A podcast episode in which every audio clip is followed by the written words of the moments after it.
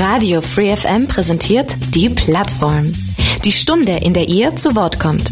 Ihr wollt euren Verein oder eine neue Initiative vorstellen? Ein spezielles Thema soll mehr Aufmerksamkeit bekommen? Dann seid ihr hier richtig. Montag bis Donnerstag von 4 bis 5 und am Sonntag in der Wiederholung ab 12. Interessiert? Mails unter plattform at freefm.de oder Ulm 938 6284. Am Mikrofon ist Julius Taubert. Hallo und herzlich willkommen zur heutigen Plattform hier bei Radio Free FM. Nur noch ein paar Mal schlafen und dann wird in Ulm der neue Oberbürgermeister oder die neue Oberbürgermeisterin gewählt. Am 3. Dezember ist der erste Wahldurchgang, der bei einer entsprechenden Mehrheit auch schon alles entscheiden kann.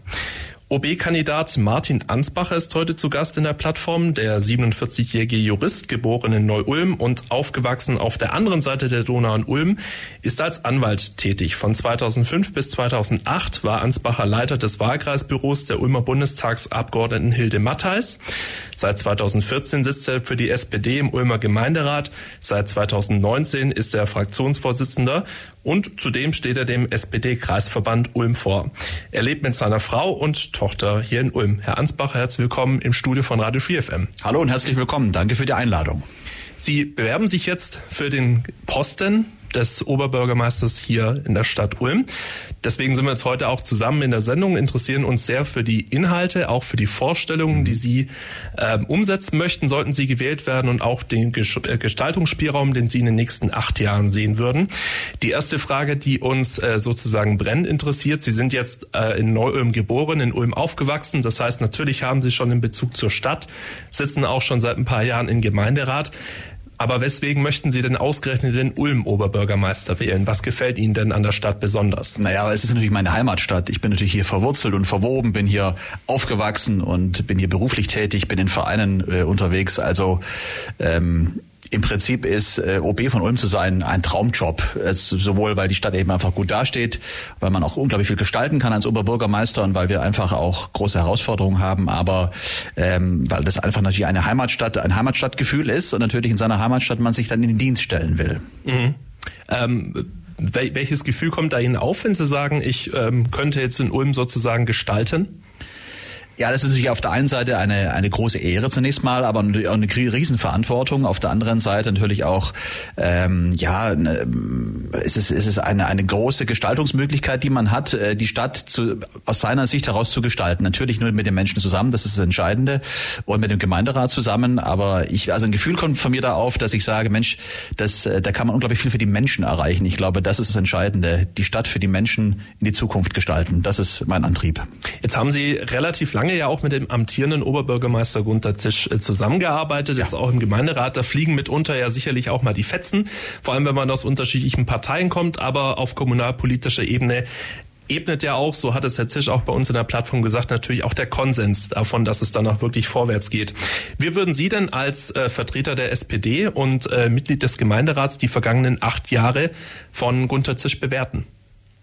Also zunächst mal muss man sagen, dass äh, bei der Oberbürgermeisterwahl die Partei in den Hintergrund tritt. Das ist eine Personenwahl, keine Parteienwahl. Deswegen ähm, ist auf den Plakaten auch von den ganzen einzelnen Kandidaten kein Parteilogo zu sehen. Es steht, das ist eine lange Tradition in Ulm, dass man sagt, okay, die, um die Person geht's, was präsentiert die, welches Persönlichkeitsmerkmal bringt die Person mit, für was steht sie. Äh, da trägt natürlich die Partei natürlich auch mit, das ist richtig, aber es ist keine Parteienwahl. Die acht Jahre, die wir jetzt haben, sind geprägt natürlich zum einen Teil von Krisen und von äh, großen Herausforderungen. Das war klar, die Corona-Krise war, jetzt haben wir die Energiekrise gehabt. Ähm, aber natürlich ähm, hat zunächst mal Gunter Zisch das fortgeführt, was von Ivo Gönner schon vorbereitet worden ist. Er war Finanzbürgermeister und hat es weitergeführt. Ähm, wir sind gut unterwegs, könnten aber noch viel, viel mehr machen. Beispielsweise im Wohnungsbau könnten wir viel mehr machen. Digitalisierung kommt schleppend voran. Da gibt es aber ähm, gibt's paar Initiativen, die weitergehen. Ähm, aber wir haben einige Themen, wo wir uns durchaus unterscheiden. Es ist richtig, wir ähm, pflegen eine gesunde Debattenkultur im Gemeinderat. Das ist wichtig. Wir sind ja kein Parlament, wir sind ein Organ. Da muss man anders miteinander umgehen. Und wir können ja nicht vor lauter Wahlkampf sagen, das Geschäft in Ulm geht nicht mehr weiter. Wir müssen trotzdem miteinander zusammenarbeiten, obwohl wir Konkurrenten sind. Äh, aber natürlich gibt es unterschiedliche unterschiedliche Auffassungen zu unterschiedlichsten Themen, da werden wir nachher noch dazu kommen, ähm, wie die Schwerpunkte gesetzt sind. Also es gibt ähm, Auseinandersetzungen, es gibt Debatten, aber immer fair und man muss sagen auch, das, das tut auch der Kultur in Ulm, der Debattenkultur in Ulm gut, wenn man sich nicht äh, permanent rhetorisch die Rübe irgendwie einhaut. Das wollen die Leute auch nicht. Es geht um die Sache und was die Person an Ideen mitbringt. Mhm. Welchen Schulnote würden Sie denn vergeben? Auf ja, die vergangenen acht Jahre Amtszeit? Ich würde ein befriedigend geben. Mhm. Also vieles, was aus Ihrer Sicht gut gelaufen ein, ein befriedigend. Es gibt, es gibt durchaus was. Die, die, Wirtschaft hat sich gut entwickelt. Das ist richtig. Wir haben die Möglichkeit, jetzt äh, zu investieren. Das müssen wir auch dringend tun. Und da unterscheiden sich schon ein bisschen die Geister, wie die Schwerpunkte dann laufen sollen. Ich würde so eine drei bis vier würde ich geben. Man muss fair sein, es hat sich einiges gut entwickelt, was anderes nicht so. Und deswegen trete ich ja auch an, dass man da auch einen Unterschied auch spüren kann. Was würden Sie denn sagen, wie würde man die Person Martin Ansbacher denn privat beschreiben? Was sollte man über sie wissen oder was darf man über sie wissen? Also ich, ähm, wie gesagt, bin in Ulm aufgewachsen und hier sehr stark verworben. Ich bin ein Vereinsmensch, ich bin äh, gern mit Menschen unterwegs, mag den Austausch mit Menschen, ähm, bin ein Teamplayer, glaube ich, das kann man durchaus sagen, sonst kann man diese ganzen Aufgaben, die man da hat, ich bin ja ziemlich viel auch in Vereinsvorsitzenden unterwegs, also deswegen habe ich da auch Verantwortung. Äh, das geht nur im guten Team äh, und ich würde auch sagen, ich bin Familienmensch. Ich jedes freie Sekunde, die ich habe, verbringe ich mit meiner Frau, mit meiner Tochter, wenn es irgendwie geht. Ähm, und äh, habe einen ausgesuchten Freundeskreis. Ähm, bin dem Sport sehr verwoben und ich denke, so kann man mich beschreiben, dass ich sehr, sehr, sehr kommunikativ aber auch entscheidungsfreudig bin. Was für Sportart machen Sie denn gerne? Ja, also ich äh, habe früher mal Handball gespielt, das ist aber schon länger her. Leider bewege ich mich viel zu wenig. Ähm, ich bin der Turngau-Präsident, eigentlich müsste ich ja turnen können, das kann ich aber nicht so richtig. Ähm, und wenn ich mal Zeit habe, dann, dann bin ich beim Joggen unterwegs oder im Fitnessstudio, aber das ist leider viel zu wenig. Mhm. Also tatsächlich natürlich auch äh, eine vielseitige Freizeitgestaltung. Sie haben gesagt, Sie sind ein Vereinsmensch, können sicherlich dann nachher auch was ein bisschen zur Vereinskultur hier in Ulm sagen. Wir freuen uns auf die kommende Sendung. Wir freuen uns auch, dass Sie heute unserer Einladung gefolgt sind. Sehr gerne. Hören jetzt erstmal ein paar Takte Musik und starten dann gleich mit dem ersten Thema, was äh, heute heißt Mobilität in der Stadt. Radio Free FM. Wir machen, worauf wir Bock haben. Wer in Ulm von A nach B kommen möchte, der findet gut ausgebaute Parkhäuser in der Innenstadt wieder, also ausreichend Parkmöglichkeiten für Pkw, kommt mit dem öffentlichen Personennahverkehr durchaus auch zumindest in der Innenstadt von A nach B in einer ordentlichen Taktung. In den Randgebieten sieht das Ganze schon etwas anders aus. Und wenn man jetzt über die Stadtgrenze in den Abdonaukreis oder auch nach Neuem rüberfahren möchte, dann hat man es mitunter noch schwieriger. Herr Ansbacher, eine zufriedenstellende Situation oder noch Luft nach oben? Da ist auf jeden Fall noch viel Luft nach oben und äh, auch viel Arbeit noch zu leisten, weil natürlich, wie Sie richtigerweise sagen, äh, auf die Mobilität wird es in Zukunft ankommen. Wir brauchen eine nachhaltige Mobilität in unserer Stadt. Das heißt, die Mobilitätsform, die am wenigsten äh, CO2 oder Emissionen verursacht, sollte auch am preisgünstigsten und am attraktivsten sein. Und da müssen wir zum einen natürlich den ÖPNV ausbauen, massiv. Ähm, Sie haben schon richtigerweise angesprochen, ich kann ja keine Mobilitätswende fordern und gleichzeitig dann eben als Stadt beispielsweise auch ähm, ja, Verbindungen in die Ortschaften streichen. Äh, wie soll das dann gehen, dass die Menschen äh, sozusagen auch zu Arbeitszeiten, zu Schulzeiten und zu Stoßzeiten in die Stadt reinkommen können? Also da muss man entgegen der langläufigen Haltung nicht streichen, sondern weiter ausbauen. Außerdem braucht man eine bessere Taktung. Wir brauchen das Regio-S-Bahn-System in die Ortschaften und in die weitere Umgebung hinein. Aber vor allen Dingen brauchen wir attraktivere Ticketpreise. Das finde ich interessant. Ähm, da hat es schon mal den ticketfreien Samstag gegeben zu der Zeit, als ähm, der Bahnhof äh, Baustelle war. Wurde. Richtig. Und das war eine tolle, eine tolle Idee, weil natürlich dann der Impuls für die Menschen da war, Mensch, da, da gibt es ein Angebot von der Stadt, das nämlich war, ich fahre mit dem ÖPNV in die Stadt, nutze die Möglichkeit, ähm, fahre dann auch wieder raus. Und das hat einige bewogen, in die Stadt zu kommen. Und dieses Konzept in der Zeit, äh, in der wir nachher diese großen Baustellen zu beklagen haben, also die ganzen Brücken, die um uns herum saniert werden müssen, da den Umstieg auf den ÖPNV zu schaffen mit, mit dem ticketfreien Samstag, das finde ich wirklich eine gute Idee. Den sollte man wieder einführen, kostet eine Million im Jahr, aber lieber geben wir das aus, als dass wir dann eine tote oder öde Innenstadt haben. Das wäre schade. Also das finde ich eine gute Idee. Und ein Kurzstreckenticket brauchen wir auf jeden Fall. Es ist ja nicht einzusehen, dass man von der einen Ecke der Stadt in die andere das gleiche zahlen muss, wie wenn ich nur zwei oder drei Stationen fahre. Sie werden als Oberbürgermeister ja auch Aufsichtsratsvorsitzender der Stadtwerke Richtig. Ulm, also hätten damit natürlich auch irgendwo Mitsprache und Einflussmöglichkeit. Den ticketfreien Samstag äh, hat der Gemeinderat ja gestrichen und nicht der Oberbürgermeister. Ja, andersrum könnten Sie natürlich auch als Oberbürgermeister nicht hergehen und sagen, gut, wir machen jetzt einfach den ticketfreien Samstag wieder, sondern Sie bräuchten ja trotzdem auch ein Gemeinderatsbeschluss. Das stimmt. Man muss gucken. Äh, der Gemeinderat hat das natürlich nicht mehrheitlich beschlossen. Ähm, und zwar gab es da eine knappe Mehrheit äh, dafür, den äh, Ticketfreien Samstag wieder zu streichen, was ich für falsch halte. Es ist aber immer so, wenn der Oberbürgermeister von sich aus als prägende Persönlichkeit äh, vorschlägt, dass man das wieder einführen soll äh, und das einbettet in ein Gesamtsystem, ich glaube, dann würde der Gemeinderat äh, folgen. Das ist richtig, aber es ist immer die Frage auch, was will ein Oberbürgermeister, welche Haltung hat er zu welchen Themen und nimmt er die Bürgerinnen und Bürger, vor allen Dingen auch den Gemeinderat mit. Das stimmt, der Gemeinderat muss das Geld zur Verfügung stellen, aber ich glaube, wenn ein OB sagt, das ist wichtig, lass uns das machen, das hilft unserer Stadt, dann glaube ich, kriegt man die Mehrheit auch hinter sich. Wie würden Sie es denn hinbekommen, gleichzeitig das Angebot auszuweiten und Kosten bei den Tickets einzusparen? Also auf Kosten der Seite der Fahrgäste. Ähm, also ich meine, dass man nicht äh, einsparen muss, sondern man muss insgesamt mehr Geld ins System reingeben. Es ist ja so, dass die Energie, von staatlicher Seite aus. Ja, oder von der von den Stadtwerken her. Es ist ja so, der Querverbund ist gerade so, dass wir über die Energieversorgung über die SWU den ÖPNV mitfinanzieren. Äh, aber wie gesagt, ich kann nicht äh, eine Verkehrswende wollen und gleichzeitig beim ÖPNV sparen. Das geht nicht. Ich bin dafür lieber Geld auszugeben. Es ist leider nun mal so, äh, eine Mobilitätswende kostet Geld. Das ein, und, äh, die können wir nur durch einen gut ausgebauten ÖPNV erreichen. Also mehr Geld ins System reingeben und nicht einsparen. Natürlich muss man immer gucken, welche ähm, Linien können vielleicht in der einen oder anderen Situation oder Linie anders gestaltet oder gefahren werden. Aber grundsätzlich dort einzusparen oder Taktungen zu streichen, halte ich für falsch. Die Stadtwerke Ulm haben jetzt Taktungen nicht nur deshalb gestrichen, weil quasi das Angebot nicht genutzt wird, sondern äh, primär wegen dem Fahrpersonalmangel. Ein Problem, was sich mitunter mit Geld nicht wirklich lösen lässt. Wie würden ähm, Sie da Einfluss nehmen? Ja, unter anderem aber schon. Komischerweise bekommen es andere Städte schon äh, gut hin, äh, diesen Fahrermangel irgendwie abzu, abzustellen und attraktive Angebote zu machen. Ich habe gelernt, dass ein Busführerschein circa 15.000 Euro kostet. Das heißt, wenn ich ein als als ja Arbeitgeberin als SBU in diesem diesem Fall Fahrerinnen und Fahrer brauche und die herholen will, muss ich natürlich erstmal das Angebot schaffen. Ich muss mich präsentieren als Arbeitgeberin, muss mich attraktiv machen, muss aber natürlich auch, wenn ich jemanden habe, der das machen will, würde ich jetzt vorschlagen, das hat auch was mit Geld ausgeben zu tun, aber es geht halt nun mal so. Nur wenn ich attraktiv bin als Arbeitgeberin, bekomme ich Menschen den Führerschein bezahlen und sagen, wenn du den Führerschein bezahlt bekommst, dann bleibst du bei uns eine gewisse Zeit, sodass man da einen gewissen Anreiz hat. Und man muss natürlich auch schauen, äh, die haben viele Überstunden, sind, das ist natürlich auch eine Geschichte, die sind sehr viel in, in Vielschichtbetrieb unterwegs. Ähm, da muss man auch gucken, wie man die Arbeitszeiten besser takten kann miteinander. Also da gibt's viel zu tun, aber man muss sich eben auch an die Decke strecken, um die Bürger, also die, die Menschen zu uns zu bekommen als SWU, als SWU, als Arbeitgeberin, um eben äh, als Fahrerinnen und Fahrer einzusteigen. Hand aufs Herz, wenn ich jetzt Pendler bin und ich wähle Martin Ansbacher als Oberbürgermeister, kann ich damit äh, rechnen, dass, ähm, also zum einen haben wir über den ticketfreien Samstag gesprochen.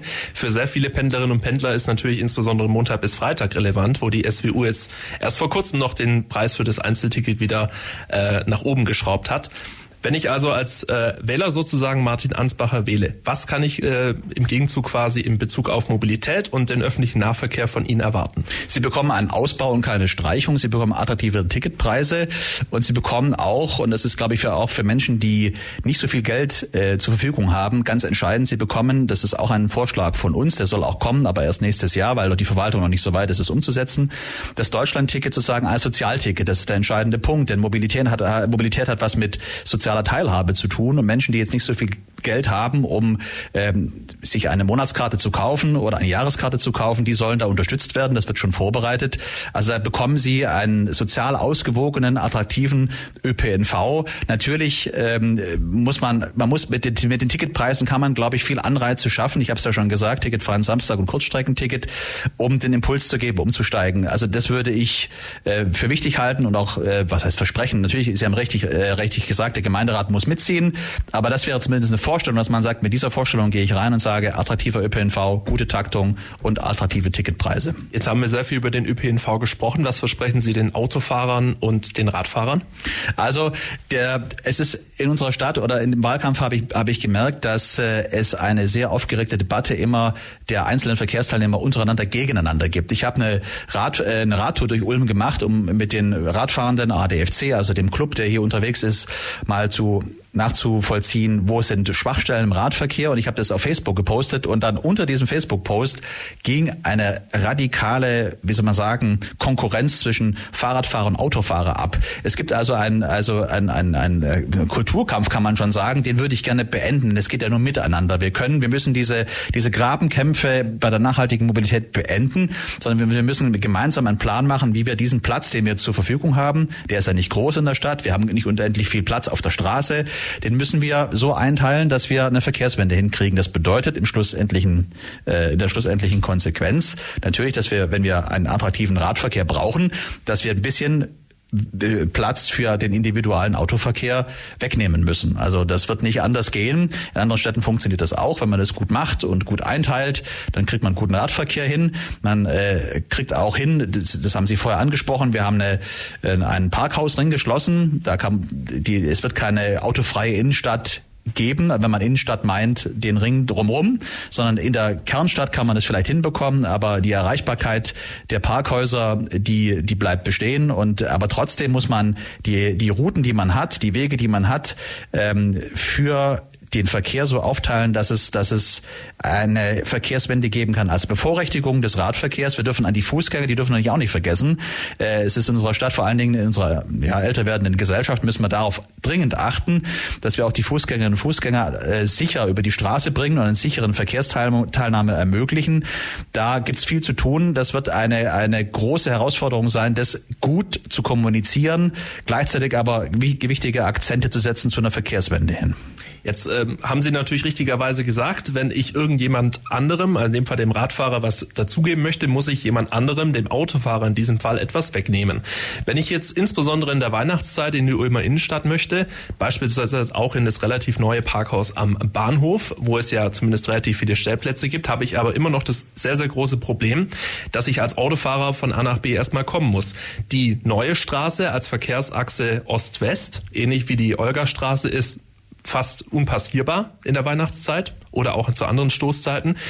Ähm, in der Olgastraße, in der anderen Ost-West-Achse hat man jetzt aus Verkehrssicherungsgründen eine Spur sozusagen gestrichen, eine durchgehende Spur. Das heißt, die Autofahrer haben quasi pro äh, Richtung auch nur noch eine Spur zur Verfügung. Und dann gibt es noch die Karlstraße, die ja irgendwo auch verkehrsberuhigt werden muss, weil es auf der anderen Seite ja auch sehr viele Menschen gibt, die dort wohnen. Wie komme ich denn dann überhaupt noch äh, in die Stadt, wenn ich jetzt schon Probleme habe, als Autofahrer von A nach B zu kommen und ich muss damit rechnen, dass mir noch mehr Platz weggenommen wird, weil die Radfahrer ja auch ihre Daseinsberechtigung haben? Ja, das ist, wenn Sie das so zugespitzt sagen, wird es natürlich äh, einen Riesenkonflikt geben oder kann es einen Riesenkonflikt geben. Unser Ziel muss ja sein, dass die Menschen nicht unbedingt mit dem ausschließlich mit dem Auto in die Stadt kommen. Deswegen haben wir vorher über die Mobilität, über den ÖPNV gesprochen, wie man aus dem Umland mit der Regio S-Bahn vielleicht dann reinkommen kann. Also wir müssen, wir müssen schon schauen, dass ähm, wir eine gewisse Erreichbarkeit der Innenstadt mit Autoverkehr haben, aber gleichzeitig eben über die Regio S-Bahn den das Umland sozusagen hereinkommen lassen können mit ÖPNV, der wir dann einfach attraktiver machen. Das wäre schon wäre schon das Ziel. Also so ganz zugespitzt sehe ich es jetzt nicht, dass natürlich in der Weihnachtszeit, wenn viel Verkehr ist und der Weihnachtsmarkt beginnt, ist viel ist viel los in der Stadt. Das ist richtig. Aber dass es dann generell so bleibt, glaube ich nicht. Aber wir müssen langsam aber sicher eben die Schraube hindrehen zu einer zu einer Verkehrswende, die nicht auf das Auto setzt. Das wird das wird schlussendlich der Fall sein. Äh, ohne Auto wird es natürlich nicht gehen. Man kann nicht sagen generell keine Fahrzeuge mehr in der Innenstadt. Das funktioniert einfach nicht. Wir haben Andienung, wir haben Anwohner, wir haben Läden, die angeliefert werden müssen. Äh, aber der Verkehr reinwärts sollte schon sich verändern müssen.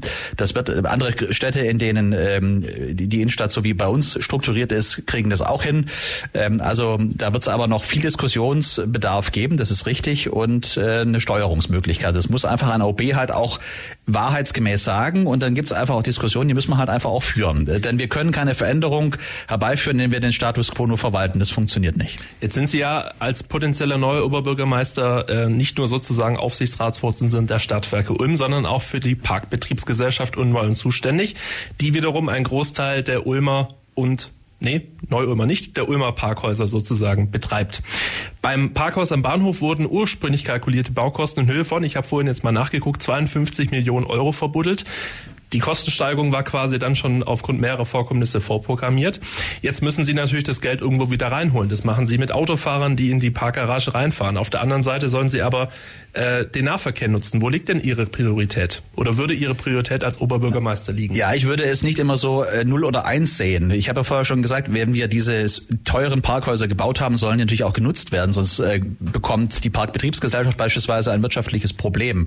Also äh, dieses nur 0 oder 1 wird nicht funktionieren, aber die, die, die, die, die Angebote zu schaffen, dass man auch anders in die Stadt kommen soll, darum wird es gehen. Also dieses, diese, diese Frage, keine Autos mehr in der Innenstadt, keine Autos mehr in die Parkhäuser, das würde ich nicht so radikal sehen. Funktioniert auch nicht, weil wir eine Stadt, wie gesagt, noch andienen müssen äh, und auch erreichbar halten müssen, auch über die Parkhäuser, weil auch äh, natürlich der, der, der Hauptbahnhof als Mobilitätsdrehscheibe äh, ja auch ein Thema ist. Es wollen ja Leute auch weiter da kommen. Also deswegen würde ich das nicht so ähm, ähm, so so äh, gegeneinander ausspielen im Sinne von nur das eine oder das andere. Martin Ansbacher ist zu Gast hier in der Plattform bei Radio Free FM und gleich sprechen wir weiter, unter anderem auch über die Themen Wohnraum, Migration und Integration. Free FM. Wir haben jetzt sehr viel über das Thema Infrastruktur schon gesprochen, auch über das Thema äh, Mobilität. Zum Thema Infrastruktur haben wir in Ulm noch ein zweites äh, Sorgenkind, kann man sagen, die vielen Brücken. Sie haben uns vorhin gesagt, die ÖPNV-Wende in Anführungszeichen wäre natürlich auch eine echte Alternative zum Individualverkehr, gerade wenn die Brücken gebaut werden. Jetzt ist es aber natürlich so, dass die Brücken von den Bussen mitunter auch genutzt werden müssen. Über den Sanierungsstau der Ulmer Brücken kennen Sie sich ja mit Sicherheit bestens aus. Wie würden Sie denn, wenn Sie Oberbürgermeister wären, das Ganze etwas entzerren, sodass ich als Autofahrer auch noch von A nach B komme? Gibt es dann auch so eine Katastrophe wie in der Friedrichsau? Also wir müssen, wir müssen gucken, dass wir, das wird eine ganz schwierige Zeit, in der wir äh, von, in den nächsten acht Jahren stehen. Deswegen haben mich auch viele gefragt, willst du das wirklich machen, weil du die Talsohle aushalten musst, die dann auf dich zukäme, weil natürlich das schon hart wird. Wir haben nämlich die Landesgartenschau, wir haben die Waldstraßenbrücke, die Adenauer Brücke, wir haben viele Brücken, die äh, das Hereinkommen in die Stadt erschweren werden. Deswegen wird es darauf ankommen, wie man die Baustellen kommuniziert. Also wann ich wo was mache. Es wird nicht so sein, dass man gar nicht mehr in die Stadt kommen kann, aber man muss es gut erklären, wo die Wege sind, wie sie sich darstellen und wie ich wieder aus der Stadt rauskomme. Das wird der entscheidende Punkt sein, diese Baustellenkommunikation. Das wird, das wird, das wird der Schlüsselpunkt sein. Eigentlich brauchen wir nur eine Person, die das die, die ganze Zeit erklärt, wo was ist und wie man in die Stadt kommt, weil die Menschen müssen, müssen mitgenommen werden, wenn das passiert. Wir haben natürlich auch ähm, diese B10, die haben wir im Bauausschuss äh, gestern, äh, vorgestern beschlossen. Da wird es äh, die Verlegung ja nach unten äh, geben über die, äh, also praktisch die B10 kommt runter in die Waldstraßenbrücke, geht unten rum weiter. Ähm, das wird den Verkehr Gott sei Dank in Ulm dann deutlich verändern, indem einfach die oberirdische Belastung mit dem äh, ja, LKW und Individualverkehr verschwindet in den Tunnel rein und hinten wieder hoch, sodass wir da auch Freifläche bekommen für die Landesgartenschau und so weiter. Aber das wird eine richtig harte Zeit, bis das funktioniert und da darf auch nichts dazwischen kommen. Äh, und äh, da wird äh, die Kommunikation der einzelnen Baustellenteile und wo ich wie wo fahren kann, das wird der entscheidende Punkt sein. Jetzt haben Sie vorhin richtigerweise den sehr engen Zeitplan angesprochen. Ähm, ambitioniert ist im Internet und auch in der Zeitung zu lesen, dass der Gemeinderat vorhat, das Ganze bis äh, 2030 zu realisieren. Das sind von heute an gerade mal nur noch sieben Jahre. Wenn man sich allein die Planungsphase einer Genstorbrücke anschaut, die schon seit über fünf Jahren gesperrt ist und jetzt irgendwie mal so Hilfsstützen gezogen werden, wo ich dann als Autofahrer denke, was passiert denn eigentlich in den fünf Jahren, während in Italien eine eingestürzte Brücke in Genua innerhalb von einem Jahr realisiert werden kann. Halten Sie das überhaupt für realistisch, dass in sieben Jahren so ein Infrastrukturprojekt, immerhin das größte in der Stadt seit langem, realisiert werden kann? Da sprechen Sie einen wunden Punkt an. Wir haben natürlich eine riesen über, überbordende Bürokratie, die man da hat. Aber es ist natürlich auch eine ja, eine riesen Infrastrukturmaßnahme, die natürlich auch gut geplant sein muss und wo man viele, viele Dinge beachten muss. Ich glaube, wir kriegen das hin, so setzt die Verwaltung uns nicht so vorgeschlagen, aber man, es darf eigentlich nichts groß dazwischen kommen. Das ist schon richtig. Das ist ein sehr enger Zeitplan, eng getaktet. Da muss alles ineinander greifen, da muss gut geplant sein, gut kommuniziert sein. Auch die einzelnen Stellen in der Stadt müssen ineinander hineingreifen. Das wird richtig sportlich, ähm, aber es muss gelingen, weil wir sonst, wenn wir da äh, zu lange brauchen, natürlich auch die Innenstadt äh, einfach gefährden in Anführungszeichen, wenn man es überspitzt sagen will. Also es muss schnell gehen, ähm, aber es muss natürlich schon auch, und wir haben 182 Millionen da beschlossen bei der Versenkung der B10 nach unten, auf der anderen Seite wieder hoch. Da gibt es auch Fördermittel vom Land und so weiter. Also es bleibt nicht alles an Ulm hängen. Äh, aber das ist das größte Infrastrukturprojekt Landesgartenschau und Versenkung der B10. Das muss funktionieren, das muss gut sein und es wird natürlich Ärger geben, das ist jetzt schon klar. Äh, deswegen habe ich vorher schon gesagt, da wird es viel Ärger und Frust geben. Deswegen müssen wir Alternativangebote machen, ÖPNV ausbauen und vor allen Dingen erklären, wann was läuft. Erlauben Sie mir dazu nochmal die Frage. Klar. Angenommen, Sie ähm, gewinnen bzw. entscheiden die Wahl jetzt für sich und treten dann im nächsten Jahr in die Fußstapfen von Gunther Zisch, dann laufen ja schon viele Baustellen, gerade in Bezug zum Beispiel auf die Genstorbrücke. Der Friedrichsaussteg, der tatsächlich wahrscheinlich von der Stadt äh, relativ lang als stiefmütterliche Brücke behandelt wurde, nunmehr erkennbar ist, dass sie für sehr viele, insbesondere Fußgänger und auch Radfahrer, die Verkehrsachse von Ulm nach Neum und zurück ist, plus die marode Adenauer Brücke. Was wären denn aus Ihrer Sicht die ersten Schritte? Das sind ja schon Projekte, die mehr oder weniger beschlossen sind. Ähm, wie kriegt man da die Kuh wieder vom Eis? Also was den vorprogrammierten, äh, was das vorprogrammierte Verkehrschaos. Äh, das muss man gut miteinander verbinden. Das, wie gesagt, es, es, es, wird ja, es wird ja nicht so sein, dass diese einzelnen äh, Brückenteile oder äh, Straßenteile, die wir da sanieren oder neu bauen, nicht befahrbar sind, sondern es wird immer schon ein gewisser Teil des Verkehrs durchgehen.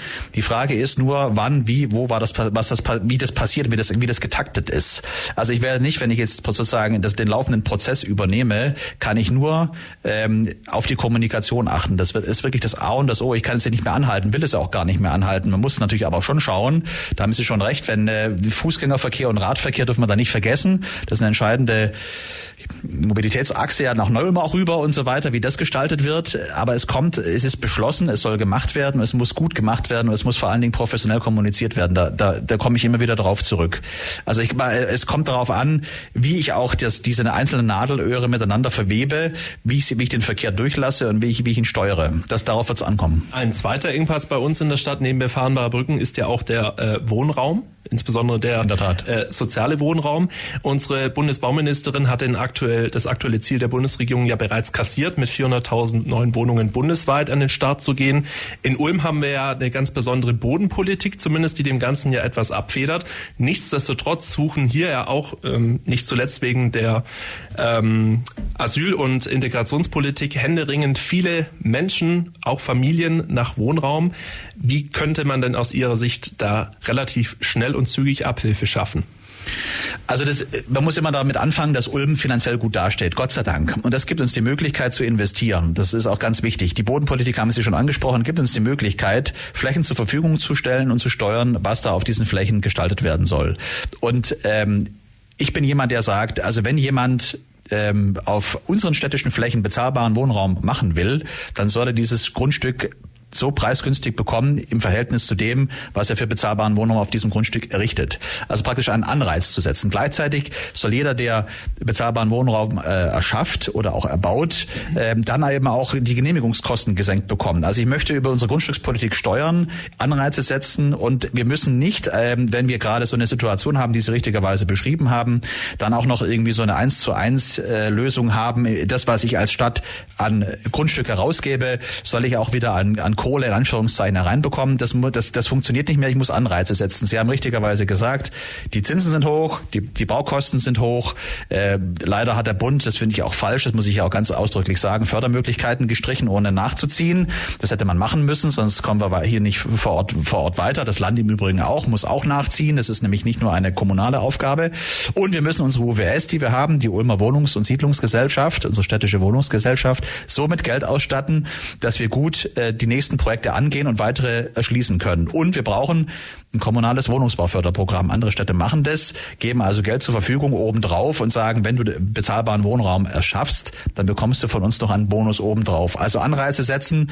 Äh, wir müssen uns auch über die Form des Bauens unterhalten. Also die Frage, wie zukünftig gebaut werden muss. Es gibt Riesenstandards, äh, die man erfüllen muss. Das kostet natürlich alles Geld. Da ist aber das Land gefragt mit der Landesbauordnung, die da entschlacken müssen. Äh, und wir müssen halt schauen, ob nicht serielles Bauen äh, nicht auch eine Möglichkeit ist, Kosten zu senken. Serielles Bauen muss nicht schlecht sein. Wie könnten Sie denn äh, diesen Bonus tatsächlich als Kommune realisieren? Sehr viel, gerade jetzt zum Beispiel die degressive Abschreibung für fremdvermietete Immobilien wird ja vom Bund beschlossen. Das ist jetzt aktuell noch offen, ob es tatsächlich kommt. Das Bonusprogramm würde ja zumindest aus der Kommune und für die Kommune wirken. Genau. Wie genau soll das nach Ihren Ideen aussehen? Also da gibt's, wenn man bezahlbaren Wohnraum äh, schafft, da gibt's ja dann dementsprechend Förderrichtlinien, was bezahlbarer Wohnraum ist oder geförderter Wohnraum. Und dann soll die Stadt sagen komplementierend zu diesen zu diesen Förderrichtlinien dann ein Förderprogramm auflegen und sagen, pro Quadratmeter bekommst du diesen oder jenen Preis. Das muss man noch besprechen, wie hoch der ist, weil es kommt natürlich darauf an, wie sich jetzt auch weiter die Wohnungssituation entwickelt. Da Komplementärfinanzierung zu dem, was das Land fördert und was der, gut vom Bund gibt es dafür keine Förderung, aber das, was das, was das, was das Land zur Verfügung stellt, ein kommunales Wohnungsbauförderprogramm, Geld in den geförderten Wohnungsbau zu bekommen. Auch hier haben wir jetzt natürlich wieder ein ähm, Konkurrenzverhalten, ähnlich wie beim Thema Mobilität vorhin, zwischen den sehr knappen Flächen, die überhaupt noch in der Stadt bzw. im Stadtgebiet bebaubar sind. Wir haben jetzt sehr stark den sozialen Wohnungsbau angesprochen. Wenn jetzt ich als Investor sagen würde, da habe ich jetzt aber keine Lust drauf auf bezahlbaren Wohnraum, oder sehen wir den schwäbischen Häuslebauer, der sagt, ich will für mich selber ein Einfamilienhaus bauen. Was sagen Sie denen? Müssen Sie damit rechnen, dass die Grundstücke dann irgendwo nicht mehr ausgeschrieben oder umgewidmet werden, oder wird es unter Ihrer Regentschaft sozusagen Fragen auch weiterhin geben? Naja, es wird, es, es kommt schon auf den Mix, glaube ich, drauf an. Also Einfamilienhäuser zu verbieten ist äh, Schwachsinn. Ähm, aber natürlich sprechen Sie an, unsere Fläche ist endlich, also müssen wir überlegen, insgesamt, wo geht Ulm insgesamt hin? Wo entwickeln wir uns flächenmäßig insgesamt hin? Müssen wir Flächennutzungspläne überdenken? Müssen wir äh, in den weiteren Außenbereich hineingehen und dort weitere, weitere Flächen dazu kaufen? Wie soll das funktionieren?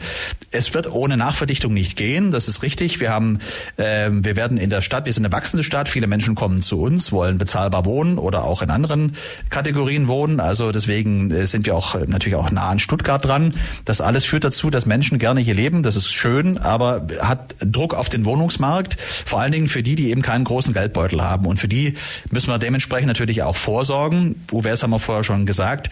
Und da glaube ich, ähm, werden wir über Nachverdichtung nicht rumkommen. Es gibt ja auch viele Flächen in der Stadt, die müssen wir uns einfach mal anschauen. Es gibt Parkplätze, die müssen nicht unbedingt nur Parkplätze Parkplätze sein, Steingasse beispielsweise. Da könnte man sich überlegen, ob man da was draufbaut, äh, ob man insgesamt ein bisschen mehr Nachverdichtung macht. Äh, ich finde zum Beispiel sehr interessant, dass manche ähm, Bauträger sagen, lass uns doch über, über, so ein, über so einen Supermarkt mal ein bisschen was drüber bauen, machen andere Städte auch. Also überall, wo es nach oben Möglichkeiten gibt und Nachverdichtung muss nicht schlecht gemacht sein. In anderen Städten ist es so, wenn es in die Höhe geht, wird dann auf Qualität geachtet, dann wird auch auf Fassadenbegrünung geachtet, da wird auf Quartiersentwicklung geachtet, das ist ganz wichtig. Hilft ja nicht bloß, wenn man Wohnungsbau hinstellt, sondern es muss ja auch ein Leben dort stattfinden. Also muss ich auf Quartiersentwicklung achten, brauche Kitas, Altenpflege, Nahversorgung. Wenn man das alles hinkriegt, ist aber auch eine, eine große Baustelle im wahrsten Sinne des Wortes, das hinzukriegen, äh, die Fläche, die wir zur Verfügung haben, so einzusetzen, dass wir so viel wie möglich Fläche, Wohnfläche rausbekommen, ohne das andere zu verteufeln. Es gibt ja viele Baugebiete, die schon auf dem Weg sind. In Jungingen beispielsweise, in Wieblingen haben wir jetzt neulich was auf den Weg gebracht und so weiter.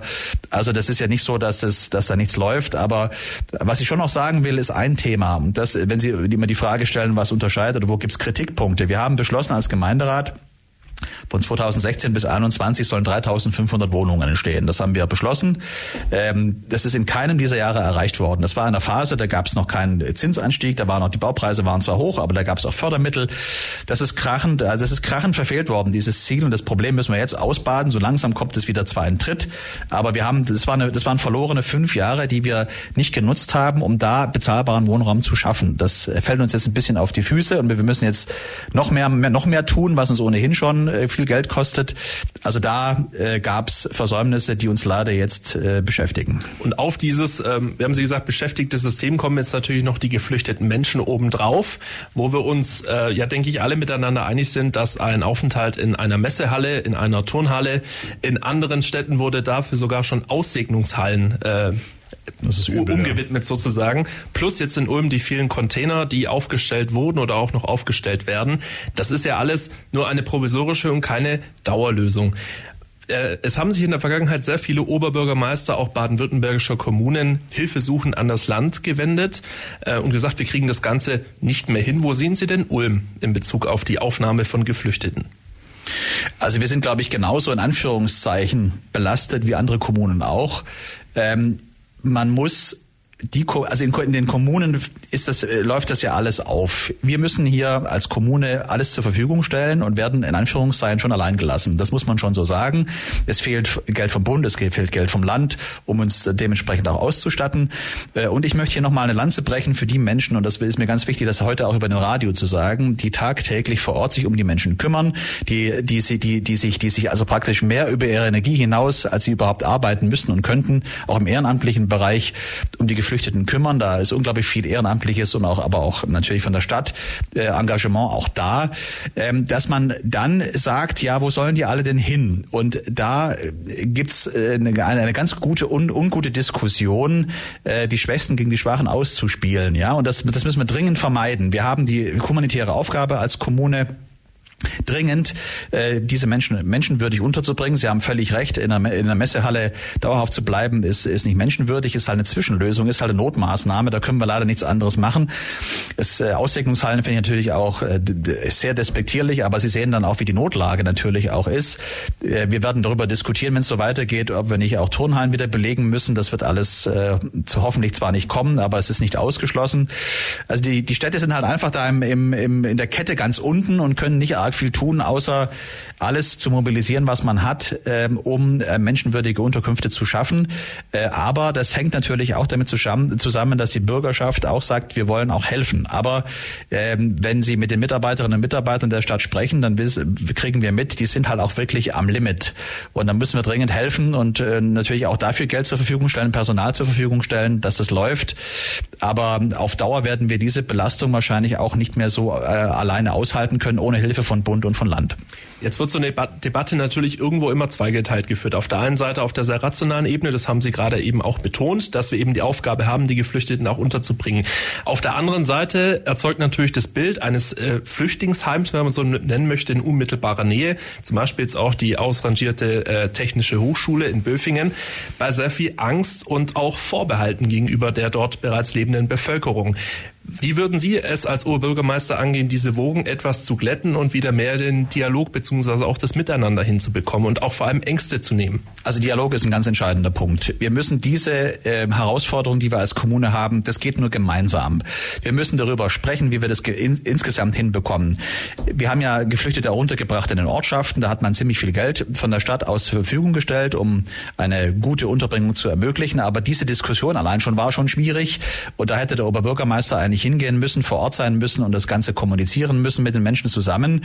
Und genauso wird es auch sein ähm, in Zukunft, dass man äh, darauf, äh, man muss Ängste und Vorbehalte ähm, abbauen, muss Probleme benennen und muss vor allen Dingen Lösungsvorschläge mit mitbringen, indem man sagt, Leute, natürlich müsst ihr vor Ort versuchen, äh, seid aufgerufen zu helfen, aber die Stadt muss natürlich dementsprechend auch Integrationsmaßnahmen drumherum als Netz spannen, um da die Möglichkeit zu geben, auch Integration zu ermöglichen. Das geht nur gemeinsam im Dialog, das, darüber muss man sprechen. Es hilft nichts, die Probleme äh, da irgendwie wegzudiskutieren oder außen vor zu lassen. Das hilft nichts. Wir müssen realistisch sein und pragmatisch mit die, die Sache angehen, aber miteinander im Gespräch und die Kommunikation bei diesem wichtigen Thema, wo es um Menschen geht, ist umso entscheidender. Jetzt würden Sie als Oberbürgermeister ja nicht zwangsweise mit dem Kanzler oder auch dem Bundestag zusammensitzen oder ähm, jetzt bei einem Flüchtlingsgipfel, wie er erst vor kurzem wieder stattgefunden hat, sondern das machen quasi die Länder unter sich.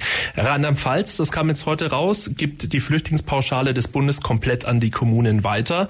In Baden-Württemberg ist dieser Sachverhalt quasi noch offen. Welche Erwartungshaltung haben Sie denn? Sie haben es vorhin jetzt genannt, da sehen Sie auch den Bund und das Land in der Verantwortung. Wenn Sie jetzt Oberbürgermeister wären, welche konkreten Forderungen hätten Sie denn an den Bund und das Land? Also so wie es Rheinland-Pfalz macht, das hört sich vernünftig an. Ich habe jetzt diese Forderung heute noch nicht mitbekommen, aber das fände ich vernünftig.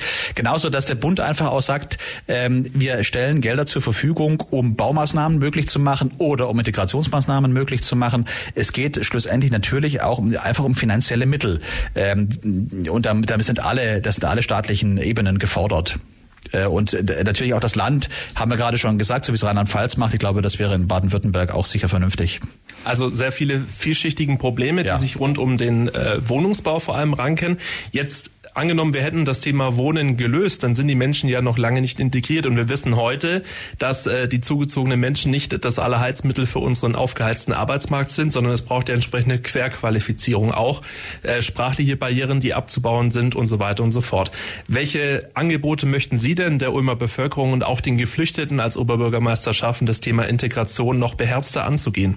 Also man muss einfach die Möglichkeit geben, natürlich auch sich zu öffnen. Ich, also ich finde zum Beispiel Sport und Vereine sind ein entscheidender Punkt, ja, in dem sich auch Sport und Vereine öffnen und sagen, lasst uns mal schauen, wie können wir denn die Geflüchteten zu uns in die Vereine holen. Das ist ähm, eine Möglichkeit. Man muss Sprachkurse, also es geht alles über die Sprache. Das muss funktionieren. Wir brauchen also dementsprechende Angebote auch für Sprachkurse. Aber Integration fängt ja auch schon ganz klein im Kindergarten an, indem wir da versuchen, eine dementsprechende eine Struktur zu bauen. Es ist natürlich schwierig, weil natürlich auch da ähm, äh, Flächen und Personal begrenzt sind. Das ist das, was Sie vorher schon angesprochen haben.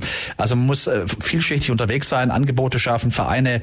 Es gibt ja auch engagiert in Ulm, dass man also ein breites bürgerschaftliches Engagement aufstellt, ähm, über die VH oder andere ähm, Möglichkeiten auch Sprachkurse anbietet, um dann die Integration zu ermöglichen. Das ist keine einfache Aufgabe.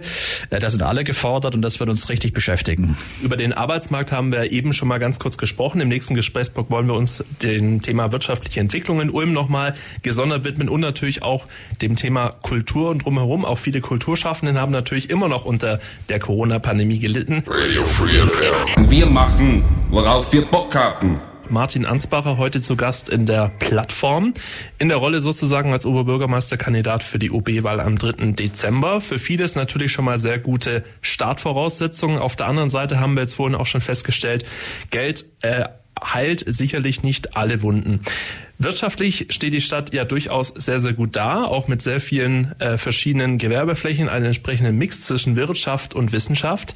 Wir wissen aber aus der Ulmer Historie heraus auch, sowas muss nicht bleiben, beziehungsweise wird in den seltensten Fällen auch so bleiben, kann nicht zementiert werden, sondern ein Aufschwung ist auch irgendwo immer mit einem Abschwung verbunden. Welche Ideen, welche Angebote würden Sie denn als Oberbürgermeister vorhalten für die Weiterentwicklung der wirtschaftlichen Struktur hier in unserer Stadt? Also erstmal muss man Folgendes sagen, Ulm steht gut da, das ist zwar eine Zustandsbeschreibung, aber es ist kein politisches Programm. Also wenn man nur mal sagt, das ist alles gut, das reicht natürlich nicht. Wir müssen weiter gucken, da haben Sie recht. Ähm, die Ulmer Wirtschaft hat mir gesagt, ich führe unglaublich viele Gespräche. Ähm, man spricht viel über die Wirtschaft, aber nicht mit ihr. Und das ist schon so ein Thema.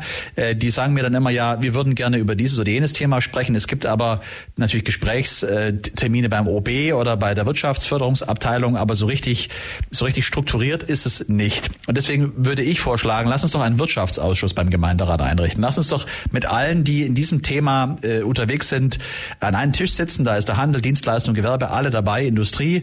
Und lass uns mal drüber sprechen, was ihr braucht. Da wird äh, es um dieses Thema äh, Energie gehen, da wird es ums Thema Fachkräfte gehen, da wird es ums Thema Wohnraum gehen. Übrigens, Wohnraum ist auch äh, ein Standortfaktor, das darf man nicht vergessen. Und äh, wir brauchen auch eine, eine Förderkulisse. Ähm, Pakt für berufliche Bildung brauchen wir, ja. Also dass praktisch die Leute, alle, die äh, in der Sache berufliche Bildung unterwegs sind, sich zusammenschließen und sagen, wie können wir denn diese äh, also berufliche Ausbildung attraktiver machen? Ähm, dann will ich Startups mehr fördern. Wir brauchen einen Chancenkapitalfonds, nennt man das. In anderen Städten gibt es das schon. Da beteiligt sich die Sparkasse äh, an äh, Startups, stille Beteiligung, bringt die hoch und geht dann wieder raus sozusagen. Das ist die Kurzfassung. Also wir müssen schon uns anstrengen, da wettbewerbsfähig zu sein. Äh, natürlich ist es so, die, ähm, der Jobmotor ist die Wissenschaftsstadt, da passiert viel, da wird auch viel angesiedelt. Das ist aber schon angelegt worden unter OB Ludwig. Gönner hat es weitergeführt, Zisch hat es als Finanzbürgermeister gemacht, hat natürlich auch als OB da ein bisschen was beigetragen. Das ist ja auch jetzt äh, nicht, nicht weg abzustreiten.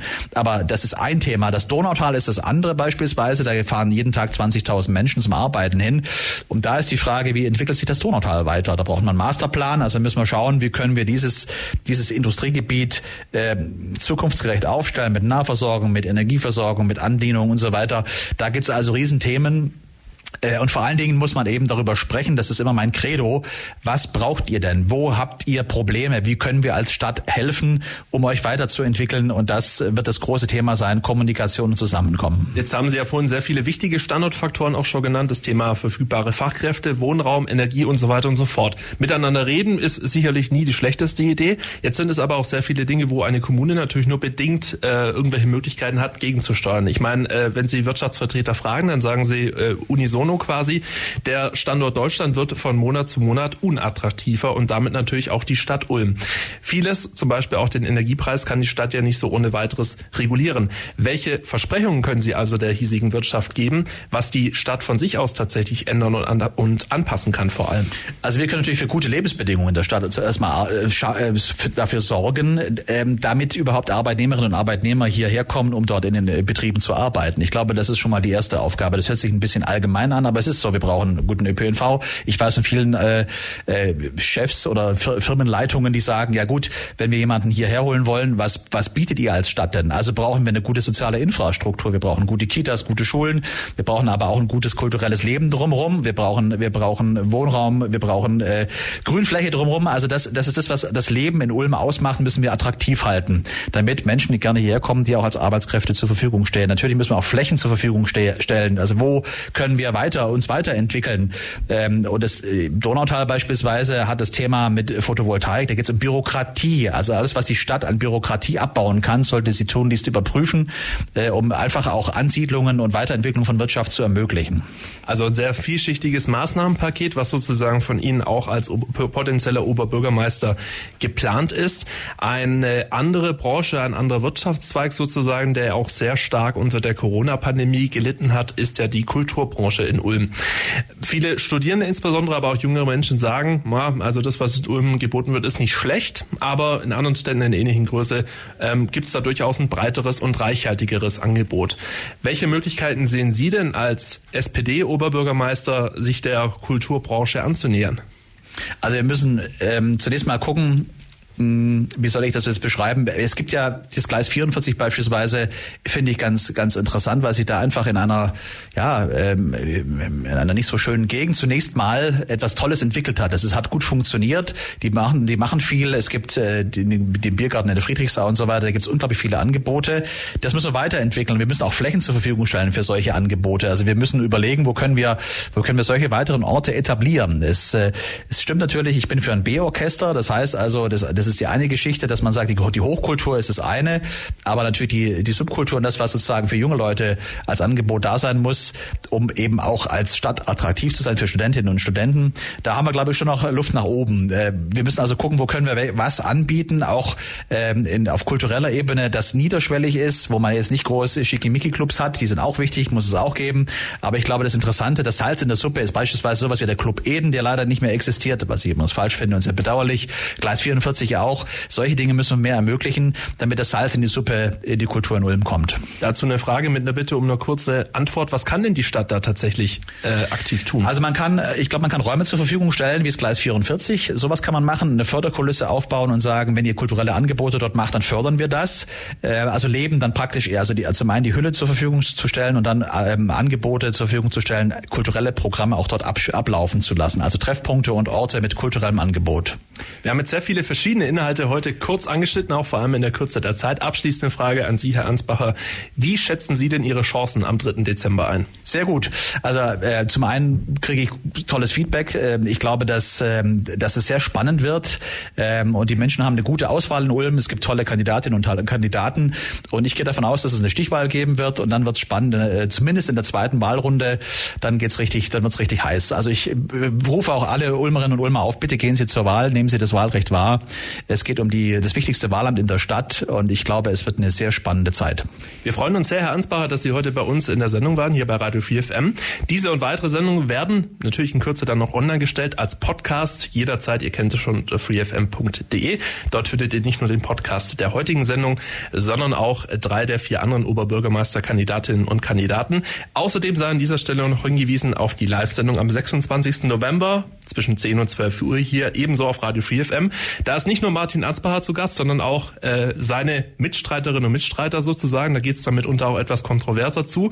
Schön. Und äh, da wollen wir dann vor allem auch herausarbeiten, wo liegen denn Ihre Unterschiede? Ich denke, viele Inhalte, die sich heute angesprochen haben, da würde jetzt zum Beispiel Frau Schwelling oder auch Herr Zisch sagen, ja gut, ähm, klingt gut, machen wir so. Ähm, sicherlich gibt es aber auch noch sehr viele Dinge, wo Sie jetzt vielleicht weniger Schnittmengen haben und die wollen wir auf jeden Fall dann bei dieser Sendung herausarbeiten. Da freuen wir uns auf jeden Fall schon sehr drauf. An der Stelle aber, Herr Ansbacher, ganz herzlichen Dank für Ihren Besuch und viel Erfolg im weiteren Wahlkampf. Vielen Dank. Einen schönen Abend noch. Das war die FreeFM-Plattform auf der 102,6. Gibt's zum Nachhören auf freefm.de slash Programm slash Plattform.